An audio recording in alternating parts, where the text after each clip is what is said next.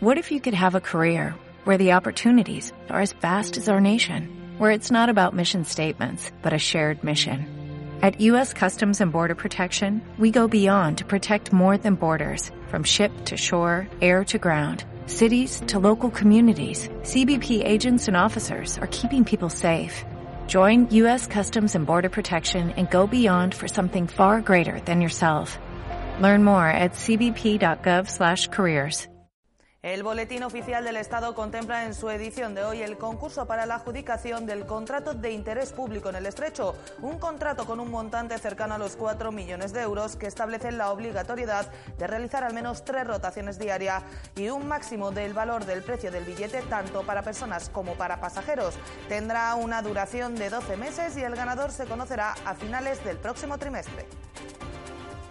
Días después de disolverse en las Cortes, la última diputada por Ceuta en el Congreso vuelve a estar de actualidad y es que el Boletín Oficial de la Ciudad recoge en su edición de hoy el nombramiento de Kisi Chandiramani como gestora de servicios, un decreto firmado por su sucesor al frente del área de Economía y Hacienda, Alberto Gaitán, y que ha despertado críticas como las del portavoz de Caballas, Mohamed Ali. Lo mismo vale para la Consejería de Hacienda, que vale para diputada en el Congreso, que para gestora, que para, no sé. Entonces, eh, esta falta de rigor lo que hace es dar una malísima imagen de la institución, eh, mal gestionar los fondos públicos y, en definitiva, es una prueba más, si no se justifica la necesidad de su nombramiento, del amiguismo que ha imperado en, en los nombramientos de cargos por parte del Partido Popular. Y la lucha por una sociedad en igualdad de derechos ha centrado los actos celebrados durante la mañana de este martes en el polifuncional Mustafa Misian con motivo del Día Internacional de la Mujer, unos actos que comenzaban con la lectura de un manifiesto. Pedir más cambios y celebrar la valentía y la determinación de las mujeres de pie, de a pie, que ha juzgado un papel clave en la historia de los países y las comunidades. Ojalá los colores no tuvieran simbología porque nos encantaría poder borrar ese uso de colores para visibilizar todo lo que debería de cambiar y lo que no debería de existir. Muy buenas noches, bienvenidos a los servicios informativos de Ceuta Televisión. Estos que les hemos relatado son tan solo algunos de los asuntos que nos deja esta jornada de martes. El resto, como siempre, se los contamos a continuación. Comenzamos.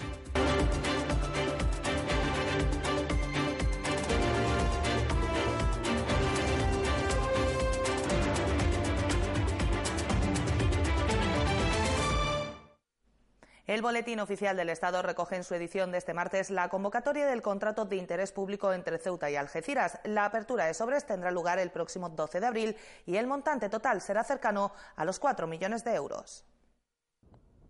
Con independencia de lo que dijera el célebre informe de la Comisión de Competencia, no necesariamente consultivo, el contrato de interés público en el estrecho ya ha sido licitado. El Boletín Oficial del Estado en su edición de este martes recoge las bases del concurso.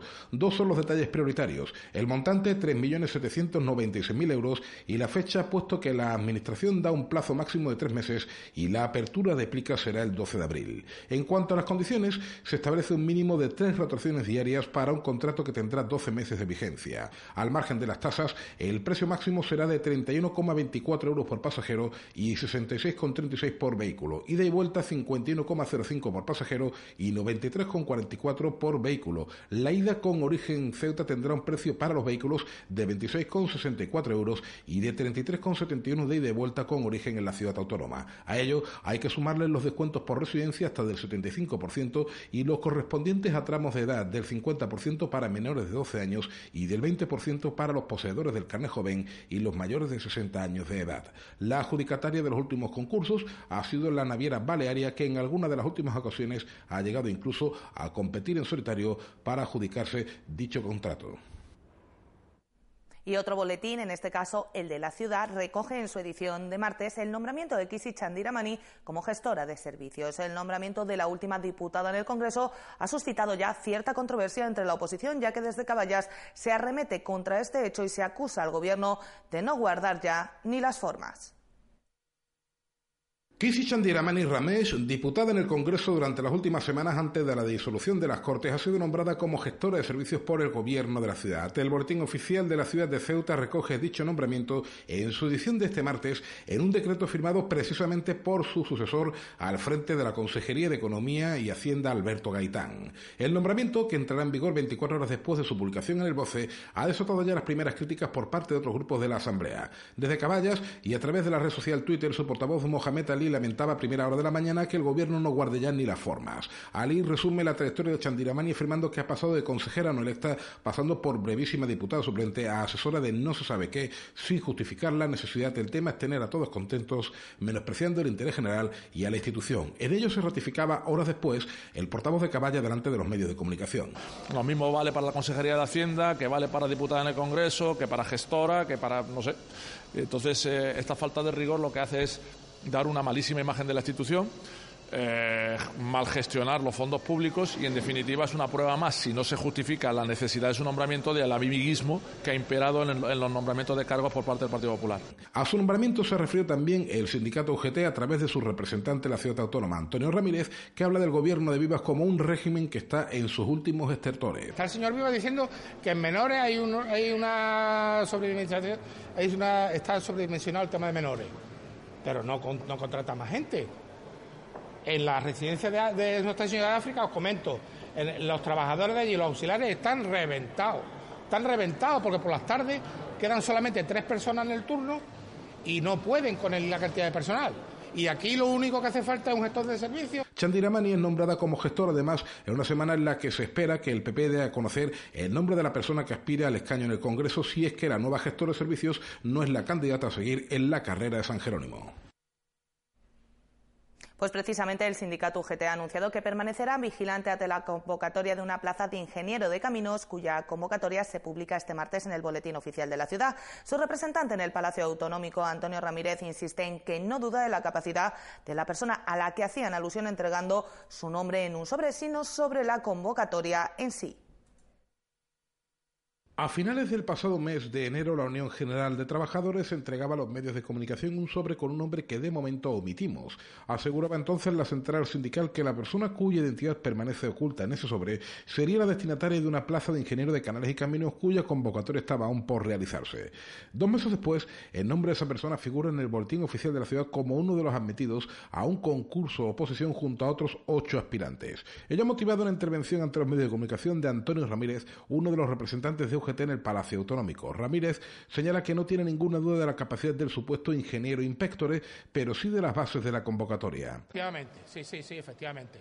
Efectivamente, una actuación deliberada por, para que esta persona, esta persona, eh, pensamos que, bueno, que él tendrá interés en entrar a la ciudad y, se le intenta, y se intenta meter aquí en la ciudad. Yo, desde luego, desconozco, desconozco cuál es la misión de un ingeniero de camino, canales y puertos en eh, aquí en la ciudad. Ramírez admite albergar serias dudas de que la necesidad de que la ciudad cuente en plantilla con un profesional de ese tipo y explica que el examen es aún más fácil que el de la policía local. Además, el tribunal lo presiden el interventor y la secretaria general sin plaza consolidada recuerda. Se hacen unas bases totalmente diferentes a las demás. Son una, unas bases en la cual para una plaza nivel 1, nivel A1, técnico de máximo nivel, ingeniero que viene al aeropuerto, se plantean unas bases con un, desarrollo de un ejercicio más sencillo que para los de la policía. A, a, la gente que se presenta, a los ciudadanos que se presentan a la policía, le exigen tres temas, le exigen tres temas y en tres horas. Y aquí se exigen nada más que dos temas, dos temas y cuatro bolillos. Es decir, que además tiene derecho a elegir. El sindicalista insiste en que si la persona que obtiene la plaza no es aquella cuyo nombre se entregó en un sobre, entonces cerrado, pedirán disculpas. A insistir en lo mismo, en el tema ya, ya os pasé un sobre en el cual decíamos la persona que pensábamos que, iba a salir. Esa persona, como veis, está en el listado definitivo y, y vuelvo a insistir en lo mismo. Si finalmente esta persona no es la que consigue esta plaza, pues desde luego pediremos la disculpa correspondiente y nada más. En caso contrario, pues acudiremos a donde tengamos que acudir. Y la campaña Youth Wars, organizada por la Secretaría de Juventud de Comisiones Obreras, se ha presentado oficialmente en Ceuta este martes y tiene el objetivo de organizar a los jóvenes frente a la precariedad laboral, la temporalidad y el desempleo que sufren. Comenzará a difundirse a través de carteles en zonas estratégicas de afluencia de público joven y de las redes sociales y tendrá también una importante perspectiva de género. A juicio de la Secretaría de Juventud de Comisiones Obreras, los grandes damnificados de la crisis fueron los jóvenes, que ahora ven que no solo mantienen altas cotas de desempleo, sino situaciones laborales de precariedad y temporalidad muy elevadas. En 2013 llegamos a un 55% de desempleo juvenil. Actualmente estamos en una tasa de desempleo del 33,5%. Ha bajado, pero esto lo único que ha hecho ha sido consolidar mucho más la precariedad. Durante la crisis de 2008 a 2017, casi 350.000 personas jóvenes fueron expulsadas de España por la situación laboral. Más de 23.000 jóvenes salieron de España buscando mejorar su vida y conseguir un trabajo digno, sin que haya ningún plan para recuperarlas, mientras que en el mercado laboral nacional la temporalidad en el sector de población sigue siendo muy alta. Las personas jóvenes que se han quedado en España se enfrentan a contratos temporales. La tasa de temporalidad de personas hasta los 24 años son de un 73,3%. Si esto lo ampliamos a un rango de edad de 30, de 30 años, son el 58% de personas jóvenes con un contrato temporal. Si lo está triplicando la tasa de más de 30 años, que está en un 21%, con lo cual las personas jóvenes son las grandes personas que, o sea, los grandes trabajadores y trabajadoras que están con contratos temporales van a elaborar un informe de precariedad laboral en el que también se relaciona con la seguridad en el trabajo, así como con la imposibilidad de planificar una vida personal que ha derivado en la baja natalidad de España, un informe que también tendrá perspectiva de género. Todo esto lo vamos a sacar también con perspectiva de género, ya que por mucho que nos quieran vender que la igualdad es real, no es real y los datos están ahí. Las mujeres sufren mucho más la precariedad, las mujeres sufren mucho más eh, los accidentes y, además, las mujeres seguimos ahora mismo con lo que he dicho de maternidad, se nos sigue evaluando los puestos de trabajo por si queremos ser madres. Entonces, estamos ya en tratamiento en comparación con los hombres. De momento no hay cifras relativas a Ceuta, pero el sindicato estima que las nacionales son perfectamente extrapolables a la ciudad, aunque podrían ser incluso peores, dada la tasa de paro juvenil local. Son extrapolables a, la realidad que sufre Ceuta, incluso en algunos indicadores se puede incluso hasta empeorar. Ella hablaba, por ejemplo, de paro juvenil en el 33% a nivel nacional. Es conocido ya por todos y por todas que los datos de Ceuta son mucho peores, capital del paro juvenil en toda Europa, eh, rozando el 70%, 68% el último dato que vi yo de Eurostat. El informe también recogerá las incidencias de riesgos laborales en la ciudad, que han crecido en paralelo a la precariedad.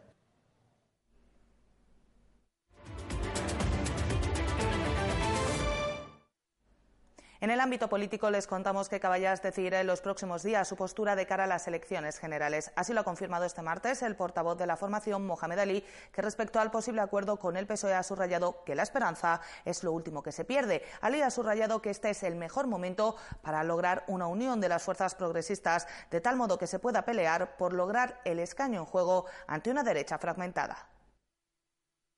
Caballas decidirá en los próximos días su postura de cara a las elecciones generales, una decisión que ha explicado es difícil, especialmente por celebrarse dos comicios tan cercanos en el tiempo, por lo que hay que saber transmitir cuál va a ser la posición de su partido. Sí, muy pronto, en estos eh, prácticamente casi con total seguridad en esta semana, pues ya fijaremos la posición definitiva de cara a las elecciones generales. Eh, el escenario que se abre es un escenario mm, complejo en el sentido de que hay dos elecciones que están muy, muy juntas, muy unidas, ¿no? Y hay que saber explicar bien cuál va a ser la posición e intentar estar presente en el espacio público porque se juega mucho, no solamente España, sino también Ceuta en estos dos comicios. Una posición que vendrá determinada por la postura del PSOE, ya que para Caballas el escenario ideal pasa por un acuerdo de las fuerzas progresistas que permita disputar el escaño a una derecha más fragmentada que nunca. Sin embargo, hasta el momento no se ha producido ningún avance. Eso sí, Mohamed Ali ha insistido en que la esperanza es lo último que se pierde. Escenario ideal para Ceuta, teniendo en cuenta que la derecha estaba fragmentada era que hubiese una unidad de, fuerzas de todas las progresistas, de todas las de izquierda, de cara a, por lo menos competir, competir con la derecha por el diputado y por los senadores. Esa idea sigue vigente. El problema es que esto no depende solamente de caballas, ¿no? Hay muchos más actores en el escenario que tendrían que, pues, de alguna manera, eh, encaminar en esa dirección, ¿no? Eh, la esperanza es lo último que se pierde, ¿no? pero de momento todavía no ha habido grandes avances en ese sentido. Respecto a si esa unión podría suponer una ruptura de su acuerdo con Compromís, Caballas ha negado la mayor, subrayando el gran trabajo que ha hecho dicho grupo parlamentario en la defensa de los intereses de Ceuta y mostrando su agradecimiento por el mismo. Nosotros con Compromís estamos muy satisfechos de la relación que tenemos con ellos. Hay un principio de acuerdo para apoyarlos en las elecciones europeas. Es una formación que ha defendido en nombre de Ceuta las cuestiones de Ceuta, las demandas de Ceuta en el Congreso y en el Senado y de nacidos es agradecido y estamos muy satisfechos y creemos que es una voz muy importante en el Congreso y en el Senado que defiende los intereses de Ceuta. No será hasta que se cumplan todos los plazos de cara a estos primeros comicios que los localistas comenzarán a presentar tanto sus candidatos como su programa de cara a las autonómicas, segunda gran cita electoral de esta primavera. Y Ciudadanos ha propuesto homenajear al Ceutí, héroe de la Guerra de la Independencia Americana y gobernador de Luisiana, Fernando Leiva y Córdoba, concediéndole su nombre a una calle o espacio público. Precisamente mañana miércoles a las 12 se realizará un homenaje a Leiva descubriendo una placa en el fortín del Desnarigado y se ofrecerá una conferencia por la tarde a las 6 en el Salón de Actos del Palacio Autonómico sobre su vida y hechos.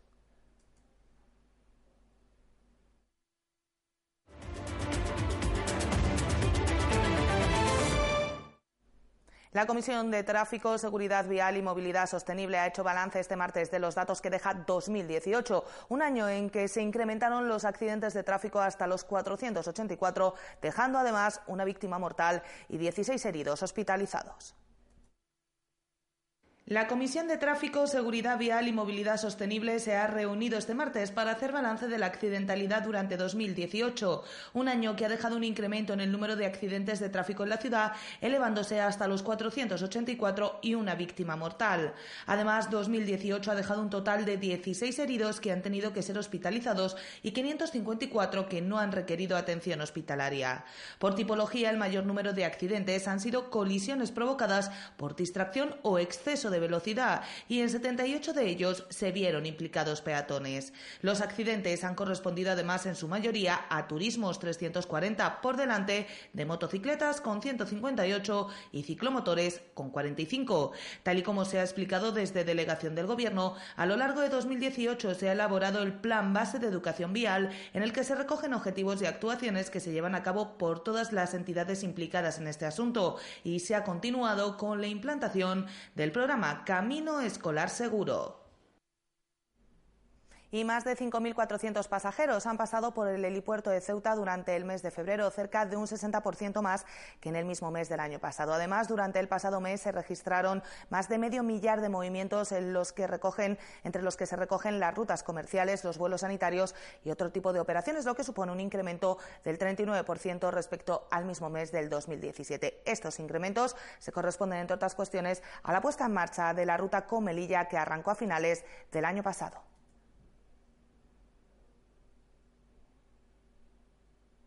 Y vamos ahora con una noticia que conocíamos hace apenas unos minutos y que tiene que ver precisamente con una de las protagonistas de las que le hablábamos al principio de este informativo. La exdiputada en el Congreso, Kisi Chandira Mani, ha sido evacuada al Hospital Puerta del Mar de Cádiz. Según han confirmado fuentes del Gobierno a Ceuta Televisión, Chandira Mani comenzó a encontrarse mal a media mañana de este martes, por lo que decidió acudir al servicio de urgencias tras constatarse una hemorragia interna fue trasladada a Cádiz, donde ha sido intervenida a lo largo de esta misma tarde. En cualquier caso, toda la información sobre este asunto que les estamos relatando y que, como les decimos, se ha conocido hace apenas unos minutos, podrán encontrarla en nuestra página web www.ceutatv.com. Y vamos eh, con más cuestiones muy pendientes del estado de las diputadas Kisi Chandira Mani, pero hay que continuar. La consejera de Sanidad, Adela Nieto, ha visitado en la mañana de este martes la residencia Nuestra Señora de África, un lugar en el que no faltan ninguno de los servicios esenciales, dice la consejera, tras concluir que las críticas de Ciudadanos y MDC obedecen a una estrategia electoralista. Ciudadanos y el Movimiento por la Dignidad y Ciudadanía están utilizando la residencia de mayores como estrategia electoralista. Así lo cree la consejera de Sanidad y Consumo, Adela Nieto, que ha visitado precisamente esta instalación a lo largo de la mañana de este martes. Nieto ha recalcado que los servicios esenciales se están prestando y los complementarios, caso un médico y un fisioterapeuta, están en licitación. Partidos políticos tenían algún tipo de problema o, bueno, algún tipo de información. Lo mínimo, en primer lugar, es que me lo tenían que haber trasladado, creo que así y bueno, se está utilizando desde mi punto de vista esto de una manera electoral. Estamos en fase ya electoral y no hay nada más que verlo. Esto es una, mm, es una situación en la que ya digo, aquí además quisiera destacar que la Fiscalía viene todos los meses. Es decir, la Fiscalía hace visitas mensuales a esta, a esta, instalación y con sus correspondientes informes. Nosotros no hemos tenido ningún tipo de advertencia específica. La consejera explica que la nueva ley de contratos ha motivado una ralentización en la adjudicación de dichos servicios que en cualquier caso estarán adjudicados en un plazo máximo de un par de meses. Eh, claro, el, del fisioterapeuta y el, el, de salud en general, el fisioterapeuta y el médico, que son esos servicios complementarios que yo le he dicho, que no significa que no se estén prestando porque están prestándose, porque eh, el servicio médico se da y el servicio de fisio, mm, los que están prescritos por parte de los médicos de cabecera y los médicos especialistas se están dando. Pero ese complemento de ese contrato que nosotros damos desde aquí se encuentran en fase de licitación.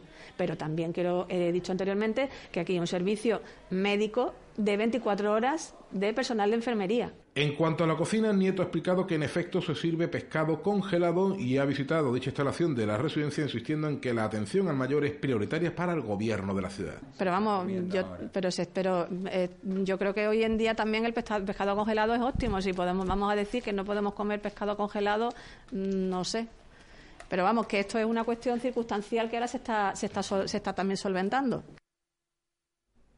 Y en otro orden de cosas, Servicios Sociales ha conmemorado el Día Internacional de la Mujer en el Polifuncional Mustafa Misian, comenzando con la lectura de un manifiesto a las diez y media de la mañana. El programa de actividades ha incluido una charla y una exposición y tiene como objetivo dar a conocer el papel de la mujer en la historia y transmitir la necesidad de luchar por una sociedad en igualdad de derechos y oportunidades para hombres y mujeres.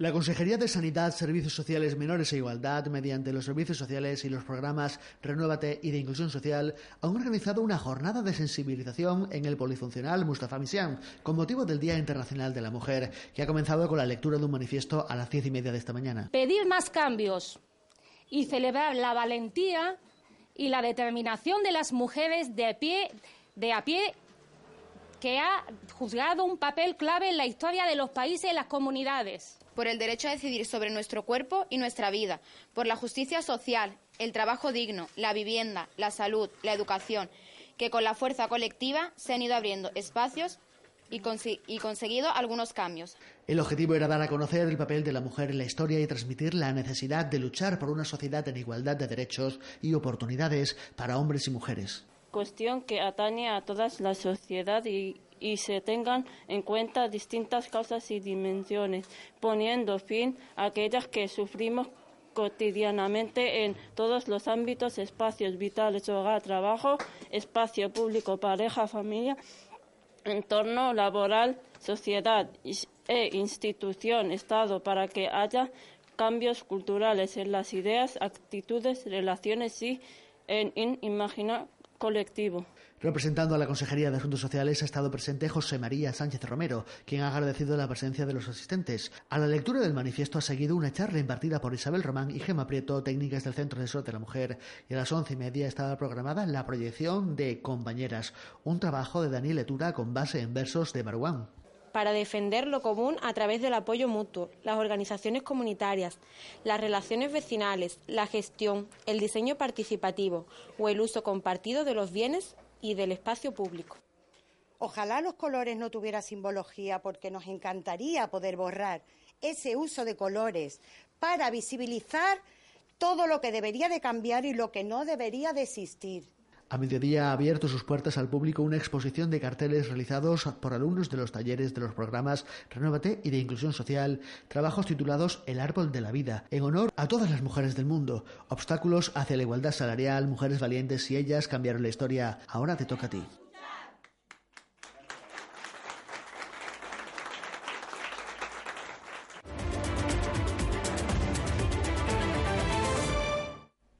La visita del Papa Francisco al país vecino tiene su efecto en Ceuta, donde además de organizarse un viaje a Rabat, se ha restaurado el cáliz que el Santo Padre usará durante su visita a Marruecos. Joyería Blanco ha sido el establecimiento responsable de este encargo en el que se han invertido 15 días. El cáliz de los hermanos franciscanos de Marruecos se puede admirar expuesto en el escaparate de la orfebrería en la calle Real. La custodia franciscana de Marruecos está de enhorabuena, ya que no solo cumplen su octavo centenario de su presencia en el norte de África, sino que van a recibir la visita del Santo Padre, el Papa Francisco. Además, esta ocasión coincide con el octavo centenario del encuentro de San Francisco con el Sultán, una ocasión considerada un paradigma del encuentro y el diálogo.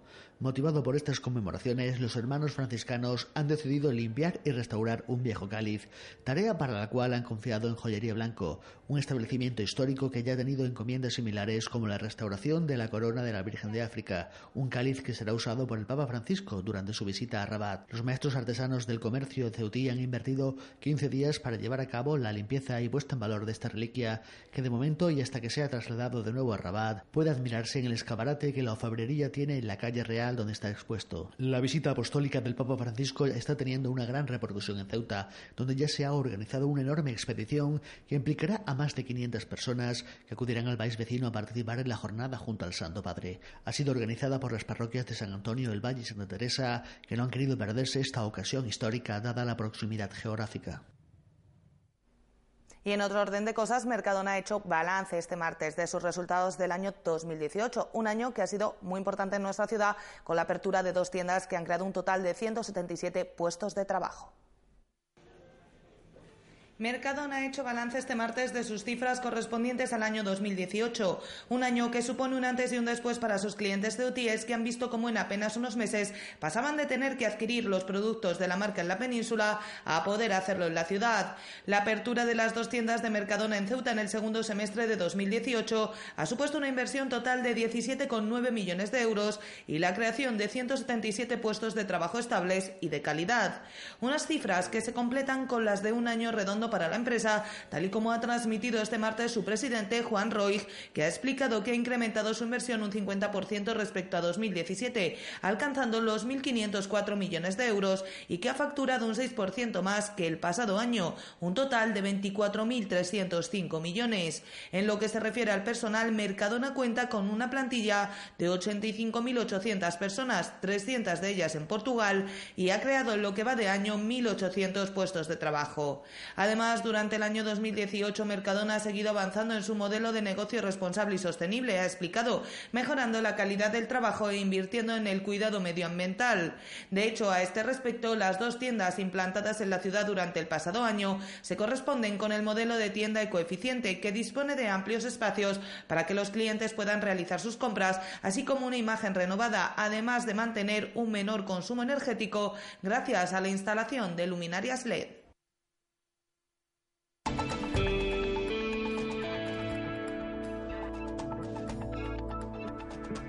Y vamos ya con la información del tiempo para la jornada de este miércoles. Como ven, cielos poco nubosos con intervalos de nubes altas. Las temperaturas sin muchos cambios, mínima de 14 grados, máxima de 19. El viento cambiará a poniente con intervalos de fuerte en las horas centrales del día y disminuyendo a lo largo del resto de la tarde. Y el número premiado en el sorteo de la Cruz Roja de hoy ha sido el 712 712. Nosotros nos vamos ya, no sin antes recordarles que pueden seguir toda la actualidad de la ciudad en nuestros perfiles, en las redes sociales, Facebook y Twitter, en nuestros podcasts y, como no, aquí en www.ceutatv.com. Hasta mañana. Adiós.